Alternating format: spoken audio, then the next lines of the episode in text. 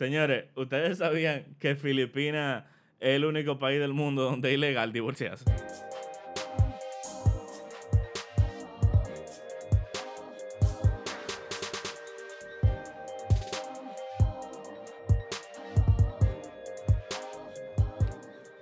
Ilegal. Tachado de mi lista. Totalmente ilegal? loco. O sea, tú puedes eh, someter una aplicación para anular tu matrimonio, pero tú dura pila de tiempo y es sumamente caro. O sea, que aparte de que tú tienes que dar la mitad de todo lo tuyo a tu esposa, también tienes que darle pila de cuarto al Estado, loco. A mí me gustaría saber cuál es la estadística de dominicanos viviendo en Filipinas. Porque Yo no creo que sea muy alto. yo no creo que, que un dominicano pueda Bueno. vivir con esa realidad. Yo soy uno que ya yo sé que no me puedo ir pa a vivir Yo para ni sé Filipinas. ni Tenía planes, árbitro. Yo no sé ni qué decir, de verdad. No, pero imagínate. Pero nada. Ya definitivamente no voy para allá. Pero nada, señores, vamos, vamos a hablar eh, de un tópico que quizás no hemos topado todavía de lleno eh, en el podcast. Yo quiero que hablemos de MLB. Eh, y para hoy preparamos nuestro line-up de los mejores peloteros latinos, según nuestra opinión, que no necesariamente es su opinión, pero le pedimos por favor que la respeten y si usted quiere emitir su juicio, sea bienvenido. Pedro, pero Entonces, si tú quieres, si tú quieres, grabamos ese disclaimer aparte y yo lo pongo en todos los podcasts, porque cada vez que vamos a hablar de un tema, es como que hay que dar el, el disclaimer obligado para que no nos llenen el DM, será, de, de hay, Instagram. hay que, hay que complacer a todo el mundo, loco. El problema es que de una vez comienza que no pusieron a fulano. Entonces, amigo, haga su podcast usted, ¿verdad? Y haga su Pedro, top usted. Aunque también... enséñale su- cómo yo suena. ¿Cómo es que yo suena?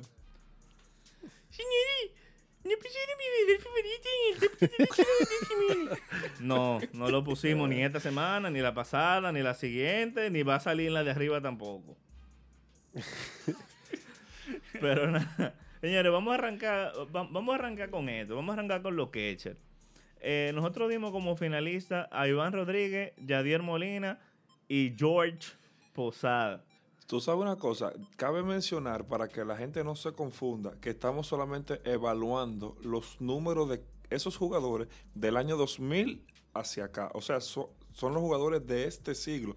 Porque hay muchos de estos jugadores que el pico de su carrera fue en los años 90. O sea, que sería muy injusto evaluar desde los años 90. O sea, que es solamente este siglo.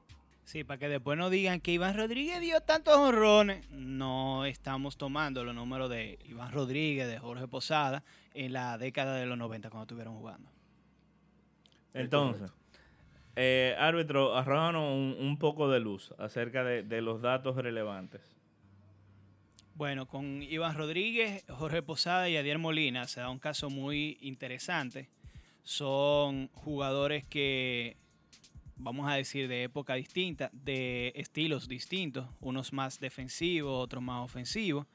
Eh, definitivamente, quien tenía el mejor balance entre ofensiva y defensiva podría ser Iván Rodríguez, pero volvemos y repetimos, eh, hubo una- un lapso de tiempo de Iván Rodríguez que fue muy importante en la década de los 90 y esos números no van a afectar este resultado. Rinel, ¿con quién tú te quedas? Bueno, como estamos evaluando solamente los números de este siglo, yo me quedo con Yadier Molina. Cabe mencionar que los tres candidatos finales que tenemos, los tres son puertorriqueños. Eso habla muy bien de los catchers de Puerto Rico. Loco, llámame, llámame siguen ahí, ¿eh? ignorante, pero yo juraba que Jorge Posada era americano. loco. Juraba mal. No, No, in- Incluso, incluso Jorge Posada eh, e- es, un- es uno de esos jugadores que en, en el terreno, con los otros jugadores latinos, escuché una vez en un documental de los Yankees que él prefería hablar en español y que muchas veces sus compañeros que no hablan español le decían, pero, pero ¿por qué tú no hablas en inglés para que nosotros te podamos entender? Y él le decía, no, pero que, es que si el idioma que compartimos natal es el español, yo voy a hablar español. Entonces, eso era una de las cosas que destacaban a, a Posada en el terreno. Que viva la raza. tremendo, tremendo catcher. Parece que, en- Eddie sí, Guerrero en la parece que, en, que en, en Puer- Parece que en Puerto Rico a, los- a los jugadores le, le decían, usted va a hacer dos cosas. Usted va a aprender a decir Mahón, porque no se dice Jin, se dice Mahón, y va a quechar. Esas, era- esas eran las dos cosas que le pedían a los niños en, en Puerto Pero eso Rico. era antes. Ahora lo ponen a cantar reggaetón. No, eh, eh, Exacto. educarlo desde pequeño para que no puedan pronunciar la eje. Exacto. No entremos ya en ese, en ese tema. Tenemos otra, otro grupo para nuestros haters, los fanáticos boricuas. Eh, Sí, mira, pero ya humor, humor, señor. ah, un- una, una pregunta, árbitro, eh, con eso mismo de, de los catchers. Nosotros pusimos un poll en, en Instagram y comparamos sea, a Yadier, o bueno, le dejamos a la- que la gente votara por Yadier o por Puch. Eh, y realmente Puch le sacó, o sea, ligeramente, pero le sacó ventaja a Yadier. ¿Qué opinión te merece eso? Es que yo no he visto un catcher mejor que Iván Rodríguez. El, el asunto es que estamos evaluando del 2000 para acá. Entonces, hay un pico de carrera de, de Iván Rodríguez que llegó antes del 2000, que es lo que lo hace la diferencia. Y mira, por ejemplo, en cuanto a- al WAR, que es quizá la, la estadística que engloba eh, ¿Qué es todo. el Word, árbitro? Básicamente es una estadística de valor para los jugadores. Eh, se llama victoria sobre el jugador reemplazo en español y básicamente lo que esto te quiere decir es qué aportas tú por encima del jugador que te va a reemplazar eh, de manera promedio. Entonces, qué tantas victorias le aportas tú a, tu equipo por encima del que te reemplaza, por decirlo así. Entonces, el WAR total de estos tres jugadores, el de mayor WAR es Yadier Molina, con más de 40. Eh, y eso se debe precisamente a que él tiene el mejor balance entre ofensiva y defensiva de los dos, de los tres, perdón. Eh, porque a nivel ofensivo lo de, lo de Jorge Posada en este siglo, cabe destacar, eh, es de destacar. Y prácticamente en todas las eh, estadísticas ofensivas, Jorge Posada le lleva a los demás. Pero cabe destacar también que es el de peor defensa de los tres. Y el receptor es una, una posición más que cualquier otra cosa defensiva. Mira una cosa también para aportar a ese comentario, Pedro. Obviamente, si yo te pongo a Yadier Molina y a Iván Rodríguez en una votación, todo el que ha visto béisbol va a votar, por Iván Rodríguez, pero en la carrera overall. Iván Rodríguez fue a 14 juegos de estrellas, de los cuales 8 fueron en la década de los 90 y ganó un MVP en el 99, por- lo que puede decir, lo que nos dice que su pico de su carrera, su prime, fue en la década de los 90. Por eso, a pesar de que él tuvo mejor carrera que Yadier, aunque Yadier no se ha retirado, del 2000 hacia acá, Yadier Molina ha sido mejor que Iván Rodríguez. Ok, entonces Exacto. para dar cierre, carrera overall, Iván Rodríguez y de, en este siglo, Yadier Molina eh, es superior. Es correcto. Vamos a pasar con, vamos Sí. a pasar con la primera base. Eh, nuestros finalistas fueron Albert Pujols y Miguel Cabrera.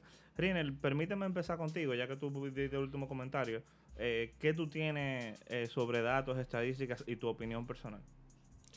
Bueno, Miguel Cabrera, el Tigre de Aragua y de Detroit, es una máquina de bateo. Desde que llegó a la Grandes Ligas en el 2003, no ha parado de batear, a pesar de que las lesiones han mermado su producción en los últimos años.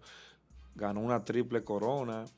Es un bateador, o sea, pocos bateadores han llegado a Grandes Ligas como Miguel Cabrera. Pero cuando hablamos de Albert Pujol, señores, se paran las aguas. Albert Pujol tuvo las 10 mejores primeras temporadas en la historia de jugador alguno.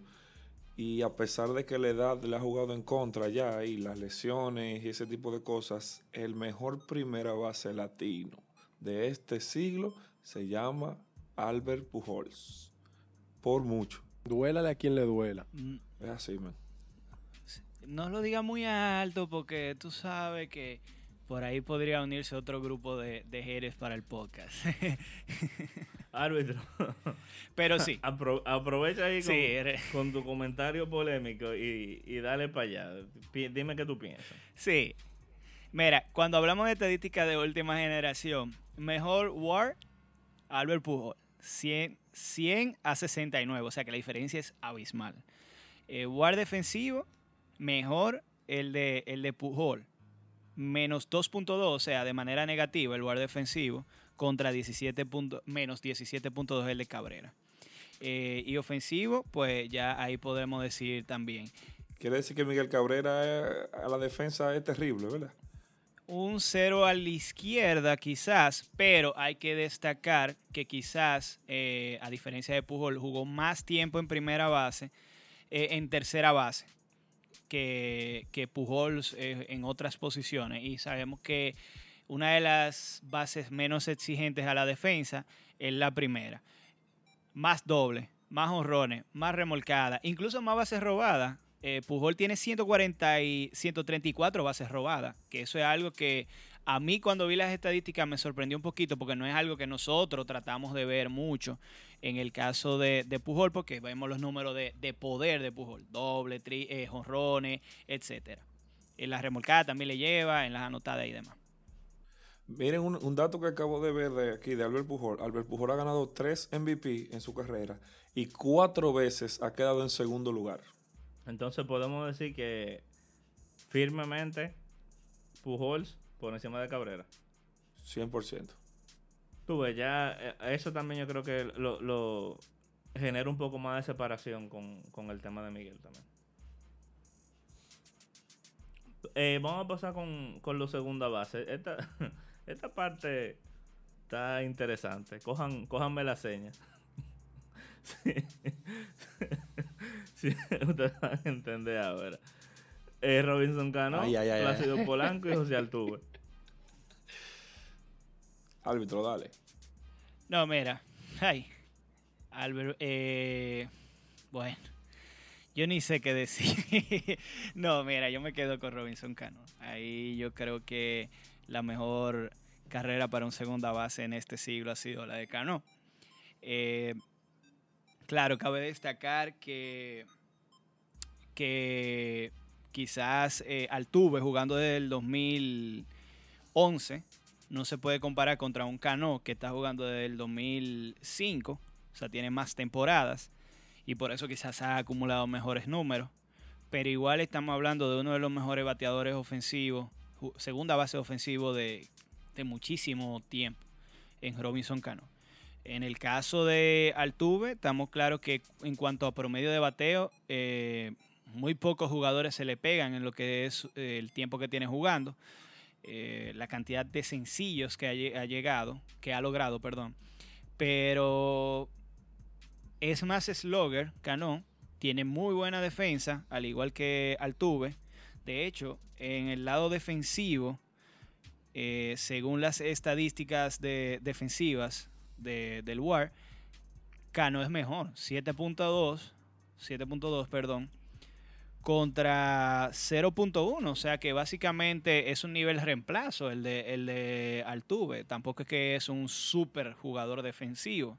Entonces, si en la ofensiva ha acumulado mejores números y en la defensiva más o menos son iguales, pues no hay, no hay más que hablar.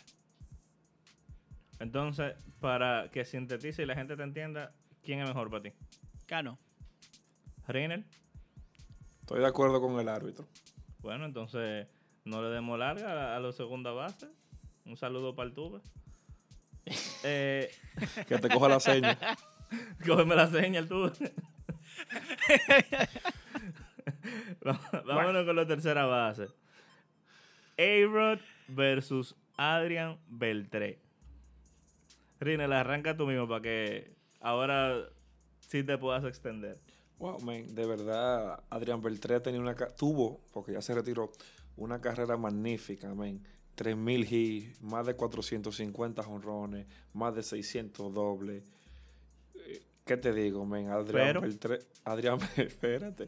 Adrián Beltré es el jugador que. Yo, yo supongo que todo niño que sueña con ser pelotero y llegar a Grande Liga sueña con tener una carrera como la que tuvo Adrián Beltré. De verdad, men. Futuro miembro del Salón de la Fama. Pero eh, me quedo con Alex Rodríguez realmente. Hay que decirlo. Alex Rodríguez en este siglo es el mejor tercera base que ha pisado un diamante de grandes ligas. Una pregunta. Sí. Una pregunta. ¿Eso fue antes o después de, lo- de los esteroides? Durante, antes, Antes. después. Antes, durante y después. O de sea, hecho, yo me voy un poquito. sí, dale, o sea, Sánchez. o- o sea que lo que tú me estás admitiendo con eso es que a la carrera de Rodríguez hay que ponerle un asterisco bastante grande que quizá Como el de pudiera comprometer muchas cosas. O sea, hay que, hay que va a comprometer muchas cosas, como por ejemplo la opinión eh, que uno pueda dar de él versus otros jugadores que no se hayan visto enliados en temas de esteroides, ¿sí o no? Sí, lo que, pa- Quizás. lo que pasa es que aquí como no estamos con una vara de medir, de medir la moral, o sea, estamos viendo esos temas. Por eso Alex Rodríguez debería ser el tercera base latino. Lo que yo creo que Alex Rodríguez ha sido uno de los tigres más exitosos dentro y fuera del campo, loco. El tigre triunfó hasta en la vida. Cameron Díaz, Jennifer Aniston, Jennifer López. loco, loco, el tipo, el tipo ha hecho lo que ha querido. Tris Stratus, Stratus. Él tuvo Tristrarus, Madonna, que no se puede decir que fue un éxito, pero. Que- Oh, pero dátela tú a, Ma- a- a Madonna, León. Oye, Esa, ven- esa vena de farandulero, Pedro, a ti no hay forma de quitártela. loco. Te a- sale, óyeme, la obligado. verdad ha de ser dicha, loco. El tigre ha triunfado. Estamos hablando de deporte. eh, eh, ha triunfado en el amor y en el deporte, loco. ¿No? Y tengo entendido que Lo como sí empresario es- también es bastante exitoso. Oh, pero tú Señores, viste ahora que se metió en, presidente. Sí, y estuvo a punto de él y, y su pareja actual, Jennifer López, estuvieron a punto de comprar a los Mets de Nueva York. Bueno, que- no, que no, no, o no, sea, el, no el equipo completo, el, acciones eh, mayoritarias. claro, ¿no? claro. Árbitro, Sí, sí. antes de terminar con los terceras bases, que- asumiendo yo que tú también eliges a Alex Rodríguez, yo, me- yo quisiera que tú le hablaras a los oyentes un poco de la defensa de Adrian Beltré. Eso, eso O sea- yo quería hacerte una pregunta, árbitro, antes, antes de que tú empieces tu comentario. ¿Tú dirías que Adrián Ujú. Beltré es, para no decir el mejor defensivo que ha pasado por una tercera base, eh, por lo menos un top 3? Yo diría que sí. O sea, yo creo que de los que yo he visto personalmente, quizás mejor que él, de, de su época, más de su época, Eric Chávez, que fue muy bueno, otro, otro latino. Y ahora se podrían unir eh, los Nolan Arenado y Manny Machado, pero después de ahí eh, yo no he visto mejores tercera base de, defensivo. Y si a eso tú le sumas una carrera de Salón de la Fama por sus números ofensivos, estamos hablando de quizás la posición que para nosotros se nos pudo haber hecho más difícil por la competitividad y el talento que tienen los dos finalistas que, elegimos. Y, y con algo que decía Rinel, de que definitivamente es el mejor tercera base de este siglo, yo me voy un poquito más lejos. Yo considero que Alex Rodríguez es el mejor jugador de las grandes ligas de este siglo. Son Son palabras, palabras mayores. mayores. Sí, Y el mejor cliente de- del pana ese que vendía esteroides en esa época. Sí. ¿Cómo que se llama el documental? de, Hay- de Hay biogénesis. un documental. Eh, Screwball, Screwball. Screwball. Muy bueno, muy bueno. Sí, porque el tipo vendía de todo, ¿eh? o No, sea que también muchacho. rendimiento para otra cosa quizá también tenía. Sí, no, Ale- Alex Rodríguez en esa época, si le decían que, que se podía poner, se podía meter Ice Tea en la, en la vena para correr más rápido, le daba para allá.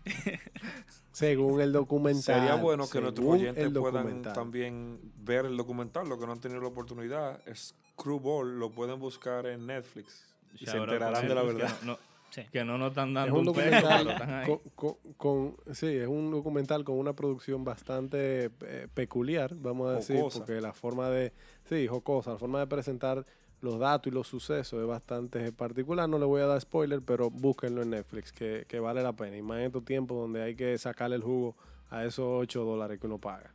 Ok, señores, entonces sigamos. Eh, shortstop- shortstops. Eh, tenemos a José Reyes versus la Guagua, la cara, bueno, una de las caras del mejor equipo de pelota local, las Águilas Ibaeñas. Eh, Dígalo duro. El pelotero de la patria. vamos Per- a perdón, arrancar. antes de que, antes de que, antes de que hagan los comentarios, eh, señores, agarren a sus mujeres y niños y tengan cuidado con el fuego que va a salir por la boca de Rinel para opinar acerca del señor Miguel Tejada. No, que opine el árbitro primero. Mira, e- este, este fue otra, otra posición difícil para mí. Eh, porque realmente tengo muchos sentimientos encontrados. No porque uno sea aguilucho y el otro no, porque en realidad en este caso los dos son aguiluchos. Eh, incluso José Reyes más, porque es aguilucho desde, desde pequeño, desde Santiago.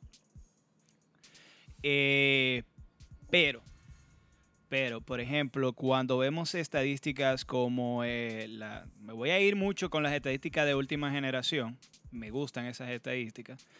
En WAR, eh, la ventaja es para Miguel Tejada. Pero entiendo que es más por el WAR ofensivo. El WAR defensivo también. eh, pero José Reyes creaba más carreras. O sea, 1137 carreras creadas contra 1209, 1109. Eh, o sea, que la diferencia tampoco era muy, muy grande. Incluso cuando lo ponemos por juego, son 5.3 carreras creadas por, para cada uno de los dos. O sea, esas son las oportunidades de crear carreras que ellos tenían en un juego. O sea, en promedio, 5 carreras y media casi.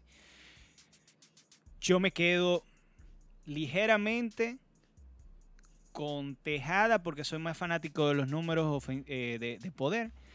Pero lo que José Reyes te entrega en el terreno, más allá de las estadísticas, por eso si tú me pones a mí a elegir un equipo eh, con quien yo voy a jugar en el Ciudad Estoy, yo me quedo con José Reyes. Perfecto. Eh, Rienel, eh, ¿qué opinión te merece hablar de José Reyes y de uno de tus peloteros favoritos, Miguel Tejada, el pelotero de la patria, esa eminencia? Bueno, realmente Miguel Tejada tuvo una carrera excepcional en las grandes ligas. Eh, ganó MVP en el 2004. Eh, venía, venía Lidón y, y mataba a la liga.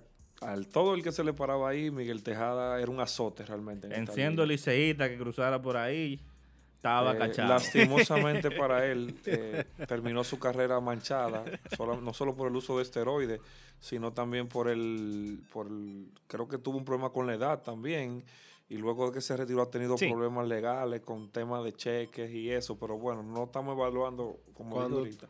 Cuando tú dices problema de la edad, aclara lo que tú quieres decir. No, que para se que quitó la no edad. se entienda que tú estás... Exacto. Lo que pasa es que tú, lo- tú lo dices porque tú conoces el- la expresión en el ámbito de la pelota, pero quizás no todo el mundo sepa que cuando se habla de la edad y de los recortes de edad en la pelota, lo que se refiere es que cuando ingresaron al sistema de MLB, vamos a decir, o al sistema ya profesional o semiprofesional, cambiaron su fecha de nacimiento para ju- obviamente jugar con más edad y, y parecer o, o dar a entender, según los papeles, de que era más joven, Exacto. para abrirle más puertas y permitirle pasar por el proceso como si fueran más jóvenes. Mintió sobre su edad. Eso ha pasado. Correcto, mintió Sí, sobre pero su edad. Williams, eh, Sánchez Williams se encargó de, de popularizar eso a nivel mundial y fuera de lo que es el ámbito de Pero vuelvo y digo, señor, aquí no estamos para, para juzgar a nadie. Hay que reconocer el peloterazo que fue Miguel Tejada. Se entregó un, jugador Sí. con mucha gallardía, a pesar de lo que Pedro diga. yo- y, yo no, y yo no tengo nada que decir negativo sobre él, sobre su carrera, perdón. Pero me quedo con José Reyes. Comentaba con el árbitro esta tarde que en verdad el jugador que debió ser el shortstop latino de, esta, de este siglo fue el señor Hanley Ramírez. Pero como muchos saben, Hanley sus últimos 6, 7 años no lo terminó en el shortstop, sino en otras posiciones. Por eso preferimos obviar a Hanley, pero los números de Hanley hubiesen sido superior tanto a Reyes como a Tejada. ¿Cierto? Ahora, ahora, que, ahora que tú mencionas eso, perdón, árbitro, eh, ¿a qué se debió el hecho de que, de que Hanley saliera del shortstop? Si era un pelotero Su con tan buenos números.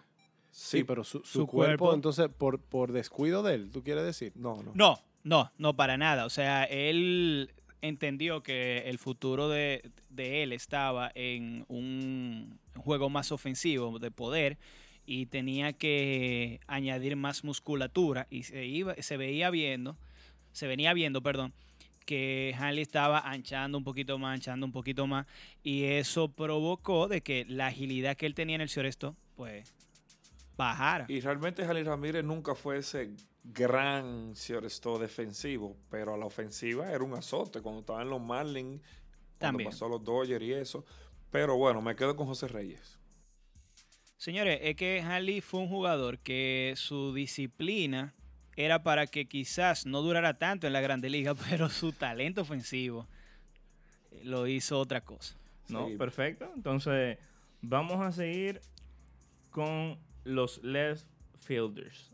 Eh, aquí tenemos una discusión entre Alfonso Soriano y el único pelotero en la historia de la MLB que puso a los blanquitos a ponerse trenza en la cabeza.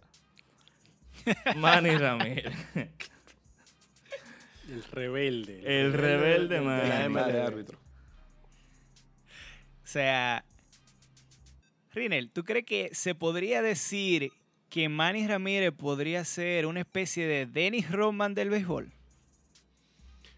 Wow, no sé, Un jugador que hacía lo que le daba la gana. No, porque es que yo siento que Dennis Rodman era una persona que le gustaba llamar la atención. Manny Ramírez no, él simplemente tenía su estilo, pero no necesariamente lo hacía para llamar la atención. Mira, yo creo No, que. yo creo que era un jugador que hacía lo que le daba la gana, eso sí. Sí, pero yo creo que. Un Bad Bunny cualquiera. Comparar, o sea, comparar a, a Manny Ramírez, o mejor dicho, perdón, comparar a cualquier persona con Dennis, Ro- eh, con Dennis Rodman es, eh, es un insulto a la normalidad de una persona, porque ese caballero no es normal. No. O sea, lo, las cosas que hacía Dennis Rodman, eh, las extravagancias, la forma de comportarse dentro y fuera del terreno de juego. O sea, ningún jugador ha, ha hecho eso en otro deporte. Entonces, veo por dónde tú quizá puedes relacionarlo, porque eran eh, personalidades del deporte. Pero lo de Manny, como dice, como dice Rinel, era más un tema de, po- podía ser incluso egocentrismo, de que él entendía que podía hacer cualquier cosa porque él era Manny y porque a él le salía del forro, pero eh, para nada se compara con un, un loco, o sea, un loco como Dennis Roman, para nada, en mi opinión, obviamente. Sí, para no seguir saliéndome del tema, pero sí quería aclarar, hay un documental muy bueno de Rodman, Rodman Better, better or, for Better or Worse. Eh, está en ESPN, eh, parte de la serie Terry for Terry, para que usted entienda que no hay forma de entender la cabeza de Dennis Rodman. Eh, muy bueno. Pero ya entrando al tema de Manny, yo creo que discusión con Soriano, no tanto. Si podríamos ponerlo ahí para debatir y completar, pero Manny Ramírez es el mejor bateador derecho que estos ojos hayan visto jugar pelota. Un Palabra mayor de clutch, nuevo. clutch totalmente. No. Eso sí, no, el jugador probablemente eh, que más honor le hace al nombre de este podcast, pero a nivel de, de decir que es el bateador derecho, el mejor bateador derecho que han visto tus ojos, eh, bueno. Lo que o pasa es que él nunca vio a Albert Pujol jugando.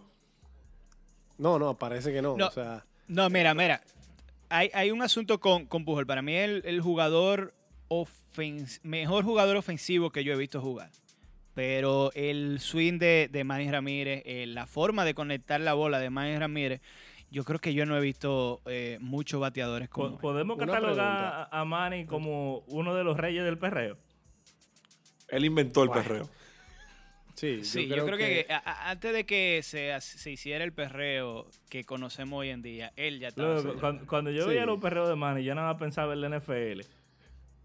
Mira, ese, ese swing de Manny eh, nació y, y se creó para el perreo, porque la forma en la que él terminaba el swing, eh, o sea, estaba presto a que él soltara el bate y su cuerpo quedara en una forma donde él le estaba diciendo al pitcher, mira dónde te la puse.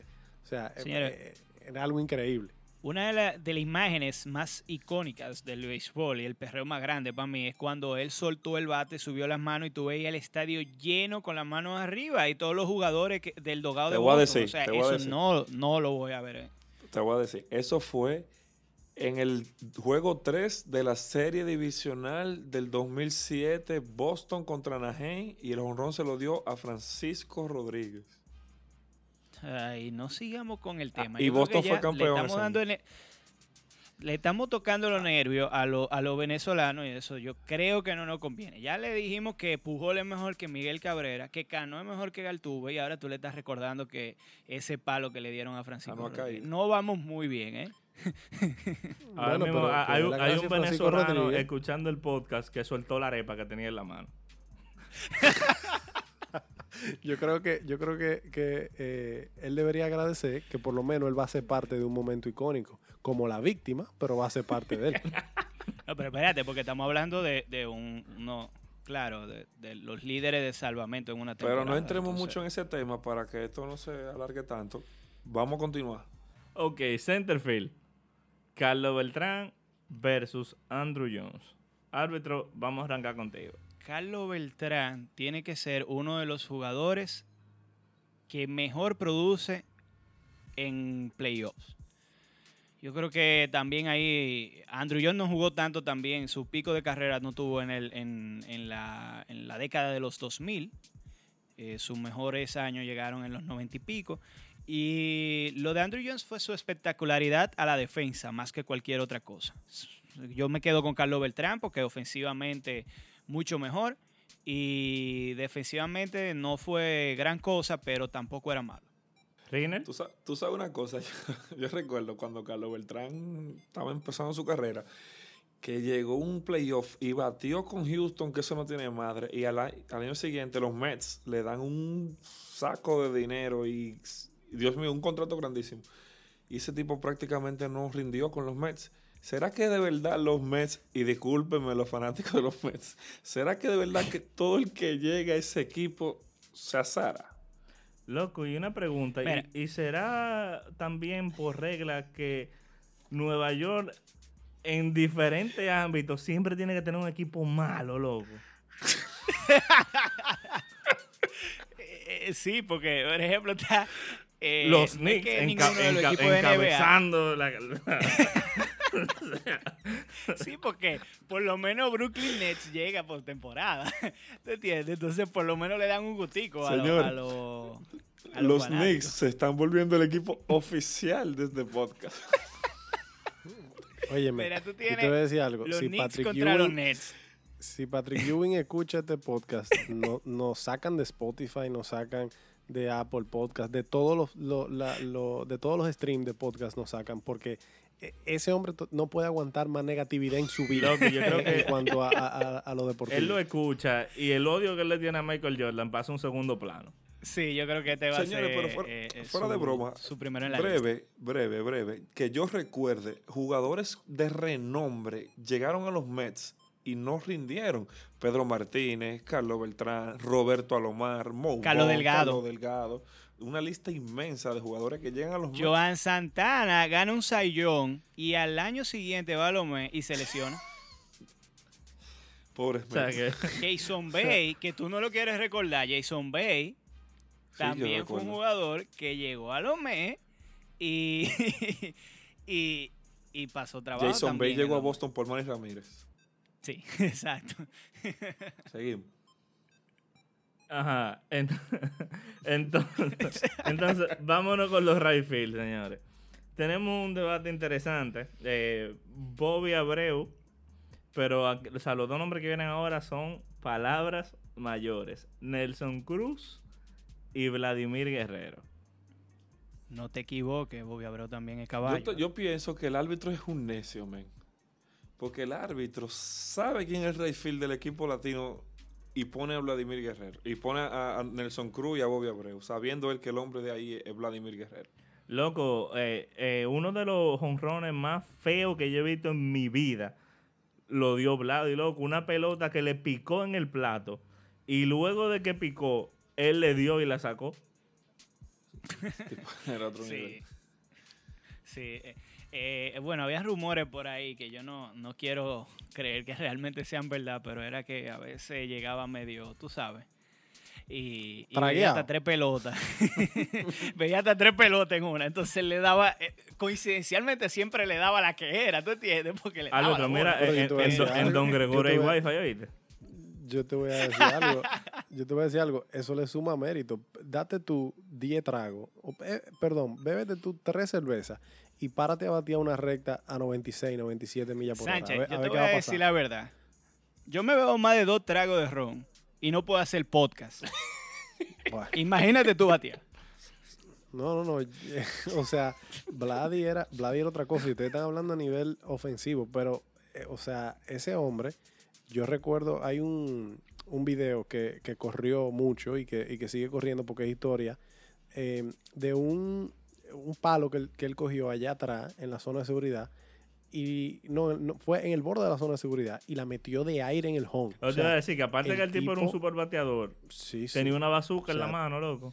tenía, tenía una bazuca en el brazo. O sea, el tipo de donde sea te la metía en el home de aire y no Sí. a lo queteado. O sea, tiro franco al home Con O plate. sea, si él no hubiese sido sí, sí. pelotero, loco, él tuviera una estatua en la UAS.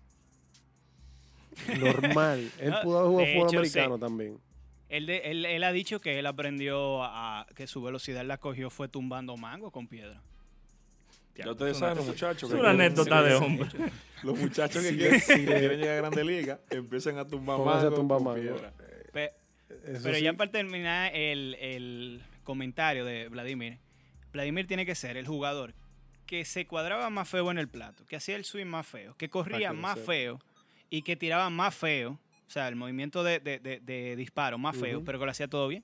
O sea, tú le dices a un jugador, a un jugador eh, joven, cómo tiene que hacer las cosas y tú le vas a decir que no haga, eh, o sea, en cuanto a movimiento de, disparo y ese tipo de cosas, que no haga la mecánica de Vladimir Guerrero, porque que no va a salir. Es correcto. Eso solamente le salía a Vladimir Pero Guerrero. también, señores, Sí, tenemos ahí- que, eh, aunque Vladimir Guerrero es nuestro, nuestro ganador aquí, hay que darle su mérito a, tanto a Nelson Cruz como, como a Bobby Abreu, que fueron dos caballetes en la MLB. De hecho, en, en el, en el poll que hicimos en Instagram, eh, Nelson Cruz quedó por encima de Vladi. Sí, lo que pasa es que es un tema también de, eh, generacional. Sí. Como estábamos hablando Sí. De, de Poch Rodríguez contra, eh, contra Yadier, es un tema generacional donde tú tienes que ver el- lo- los demographics de quienes votaron, o sea, qué edades tienen esa, eh, las personas que Sí. votaron y demás, porque obviamente tú te vas a ir por quien impactó más eh, tu vida viendo el deporte eh, y no necesariamente lo que otro hizo en tiempos anteriores. Y Vladi y Nelson Cruz son de dos generaciones diferentes, pero definitivamente creo que ahorita conversando con el árbitro, fuera de, antes de empezar a grabar, estábamos hablando de Nelson Cruz y de, que él tiene números para coger votos para el Salón de la Fama, pero según ustedes, no tiene ninguna oportunidad de, ingresar al Salón de la Fama cuando se retire. Yo no creo porque lo que pasó con Nelson, Nelson, Nelson Cruz, que a principio de su carrera las lesiones lo, lo mermaron mucho. Pero estamos hablando de un tipo que todavía no sabemos cuándo se va a retirar. Tiene 38 años y el año pasado, ¿cuántos honrones dio? Muchísimo. O sea, quedó entre los primeros 5 o 6 jonroneros de la Liga Americana. Entonces, eh, es un tipo que todavía está bateando con 38 años. Entonces, Yo creo que Nelson Cruz tendría que tener como un, un número de peso que digan, mira, me merezco el Salón de la Fama. Y sería, yo entiendo que llegar a 500 honrones. Y él ahora tiene 401 honrón con 38 años. Creo que es muy cuesta arriba, tal vez, que él llegue a los 500, a menos que él juegue 4 años más y dé de 20, 25 honrones por temporada. Que lo dudo. Seguimos. Ok, entonces seguimos, señores. Bateadores designados. Tenemos a Edgar Martínez versus David Ortiz. El- yo creo que el, el- el pelotero más querido en este país, loco. Eh, mira, realmente lo de, lo de Edgar es para darle una mención honorífica. Realmente. Porque vamos a comenzar porque no es porque Edgar no, tiene, no tenga número. Eh, el primer designado que llega al Salón de la Fama, eso hay que decirlo. Pero realmente jugó muy poco en, la época del, del 2000. Jugó hasta el 2003.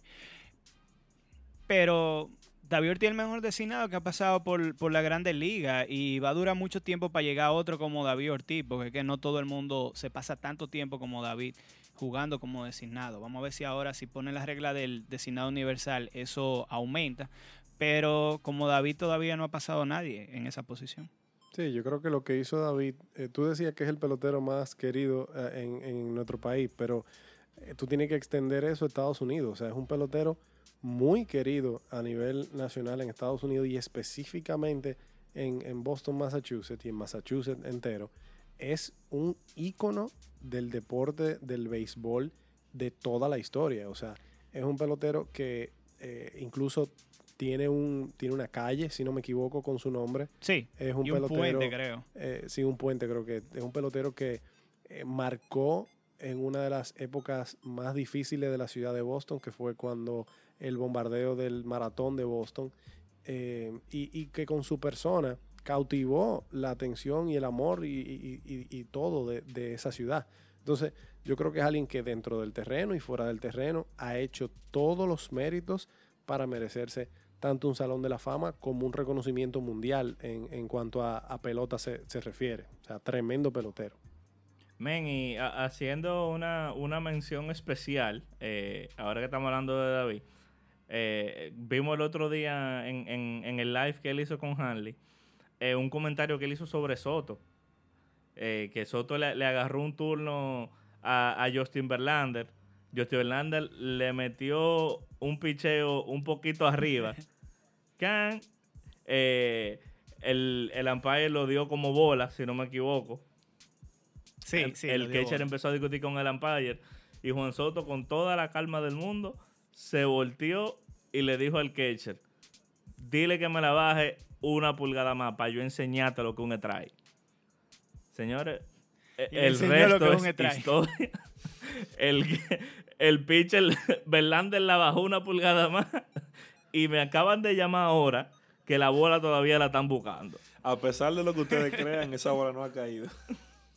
Y haciendo una pequeñita corrección, creo que eso fue en un live de una entrevista con, eh, con Jansen, Pu- Jansen Pujol, Con Jansen, eh, con Jansen. que David le hizo el comentario. Eh, eh, Es, Pero sí, o correcto, sea, es correcto. Y, y él, y él profundizaba, porque Jansen lo que le preguntó fue que, que él veía de la carrera de Juan Soto. Y él le decía, ese chamaquito, esa confianza de tú voltearte y decirle algo así a un catcher y hacerlo. Esa confianza yo, o sea, David Ortiz hablando, decía, yo la agarré cuando tenía 28, 29 años, que ya tenía 8 o 9 años en Grandes Ligas. Pero ese carajito hizo eso, acabando de cumplir 21 años.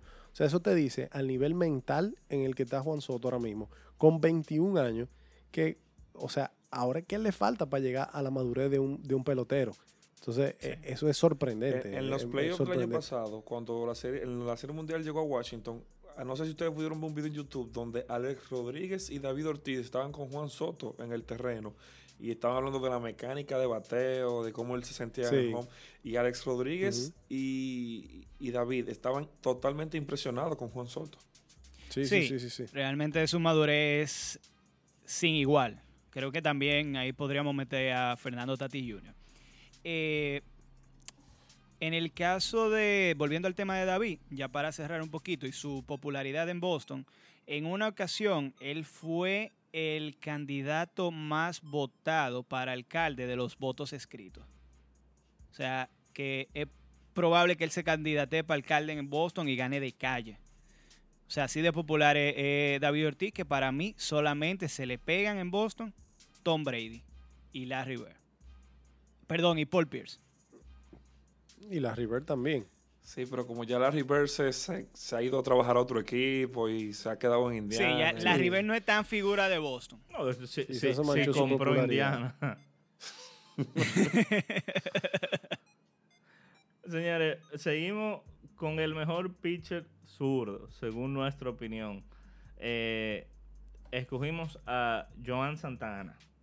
Árbitro, ¿por qué? Mira, yo no quisiera, volvemos al tema de que no quiero que me cojan como que yo la tengo o la tenemos cogida con los venezolanos. Pero realmente dentro de los pitchers zurdos no hay muchos latinos en este siglo. Eso hay que decir. La calidad no es mucha. No es que Johan Santana no tenga número para ser el mejor y para considerarlo un muy buen pitcher abridor, pero creo que fue un jugador que tuvo un pico de carrera muy alto, pero una carrera no tan longeva. O sea, si lo tuviéramos poniendo pitcher en general, es muy probable que ni siquiera hiciera el, el top 3. Por, por decir un ejemplo, o por lo menos no sería candidato de los dos primeros. Eh, tuvo una buena, como dije, tuvo un buen pico que lo llevó incluso a ganar un Young, pero llegó a los Mets. Ay, ay. No, mire ya, Johan es- Santana. Es, bueno que ustedes entiendan que el, el que la tiene cogida con, con Nueva York es el árbitro, no somos nosotros, ¿eh? Miren, Johan Santana, estoy de acuerdo con el árbitro. Si no hubiese sido porque la lesión que le llegó a él fue en el hombro, cuando bien una vez estuviéramos hablando de un futuro miembro del Salón de la Fama, el, cuando un pitcher se lesiona el hombro es muy difícil que vuelva a, a- a su estatus regular. Bueno, Sí, cuando tú te lesionas el codo, tú te haces una tomillón y, y- y por ahí se resuelve, o sea, los ligamentos del codo, pero en el hombro es muy difícil recuperarse. entonces, señores, pitcher diestro. Pedro el Grande y Feli Hernández. Árbitro. No, no, dale tú, dale tú, dale tú, Ah, bueno. Mira, esa conversación es más reñida porque el pico de carrera de Pedro Martínez fue en los tres últimos años del, del 90, de la década del 90. Si no, no tuviéramos ni hablando de Félix Hernández. Como Félix Hernández jugó toda su vida en la época del 2000 para acá, y ya después del 2005-2006 no vimos al mismo Pedro, ya iba en descenso. Por eso se le pega un poquito más. Pero estamos hablando de un Hall of Famer contra uno que hay que ver si llega al Salón de la Fama. Entonces, yo creo que comenzando por ahí, eh, hay, que, hay que decirlo. Eh, mejor whip, de todas formas, para Pedro Martínez, que es uno de, los de las estadísticas que demuestran más el dominio, porque eso lo que te dice es cuánta base por bola y hits tú permites por cada inning que tú lanzas. El de Pedro fue 1.036 y el de Feli Hernández 1.206 teniendo en cuenta que ya no era el mismo Pedro Martínez de la época de los 90, eso te dice a ti mucho del dominio que tenía Pedro cuando se subía al montículo. No, perfecto, Riner. Estoy de acuerdo con el árbitro, a pesar de que el, el Rey Félix ha sido un excelente lanzador y quizás algún día hasta entre al Salón de la Fama. Pedro Martínez era otra, otra cosa, señores. No hay que abundar mucho. Bueno, seguimos entonces. Vamos con el mejor cerrador de la historia. El señor Apaga y vámonos. Mariano Rivera. Bueno, yo creo que a mí y a los demás fanáticos de Boston, eh, yo creo que le, o sea, momento positivo, así en mi memoria, hay muy pocos. O sea, contra Mariano Rivera, de verdad, se pueden contar probablemente con, con, los dedos de, de ambas manos de momentos verdaderamente positivos eh, frente a Mariano En el Rivera. 2004, Sí, o sea, el tipo tenía un control. Y yo creo que ese control era 80% mental. O sea, era un control de sus emociones, un control de, de- todo, o sea, de lo que él proyectaba. Era un tipo sereno, o sea, una persona que tú no lo veías. A él le podían entrar palos y tú no te dabas cuenta por su cara. O sea, era un tipo que mantenía incluso su, su mirada, mantenía su, su compostura.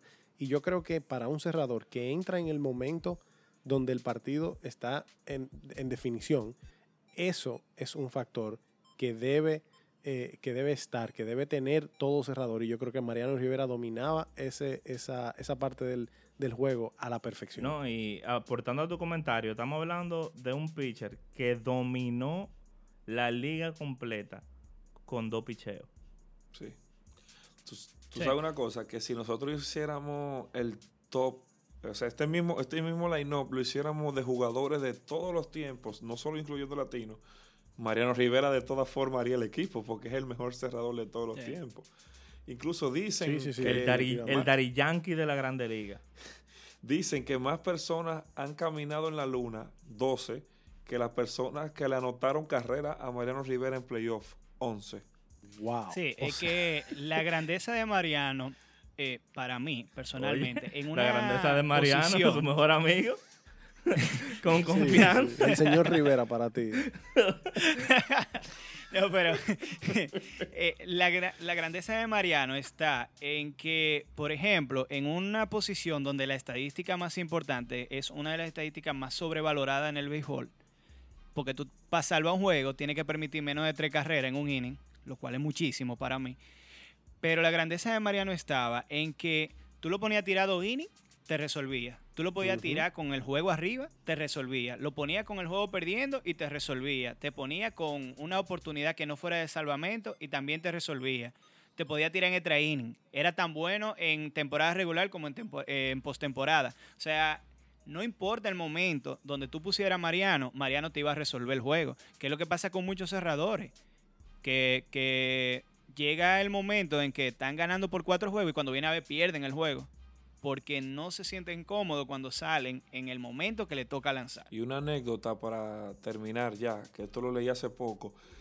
Ah, después que tú acabes, yo voy a decir algo. Eh, yo leí que creo que en el 94 o 95, por ahí no recuerdo, Mariano Rivera iba a ser cambiado a los marineros de Seattle por Félix Fermín, el que es actualmente Manuel de las Águilas, porque Mariano Rivera era abridor, no cerrador, no relevista. Sí. Y el cambio se cayó. Y miren, señores, ¿quién fue Mariano Rivera en los Yankees? Nadie sabe si el cambio se hubiese dado si Mariano Rivera hoy fuera entrenador de, de las Águilas. O si, eve- o- o- o si o si eventualmente por el cambio acababa llegando a los Mets y tampoco tenía carrera. Muy probablemente.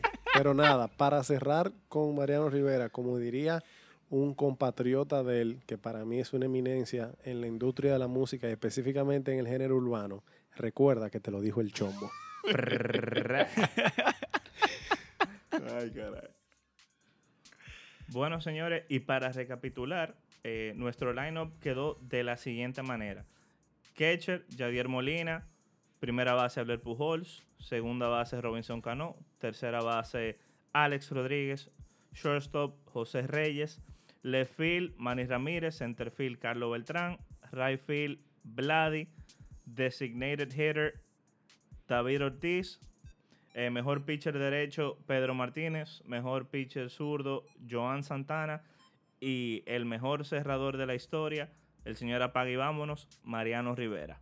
Señores, ese fue nuestro lineup de los mejores peloteros latinos.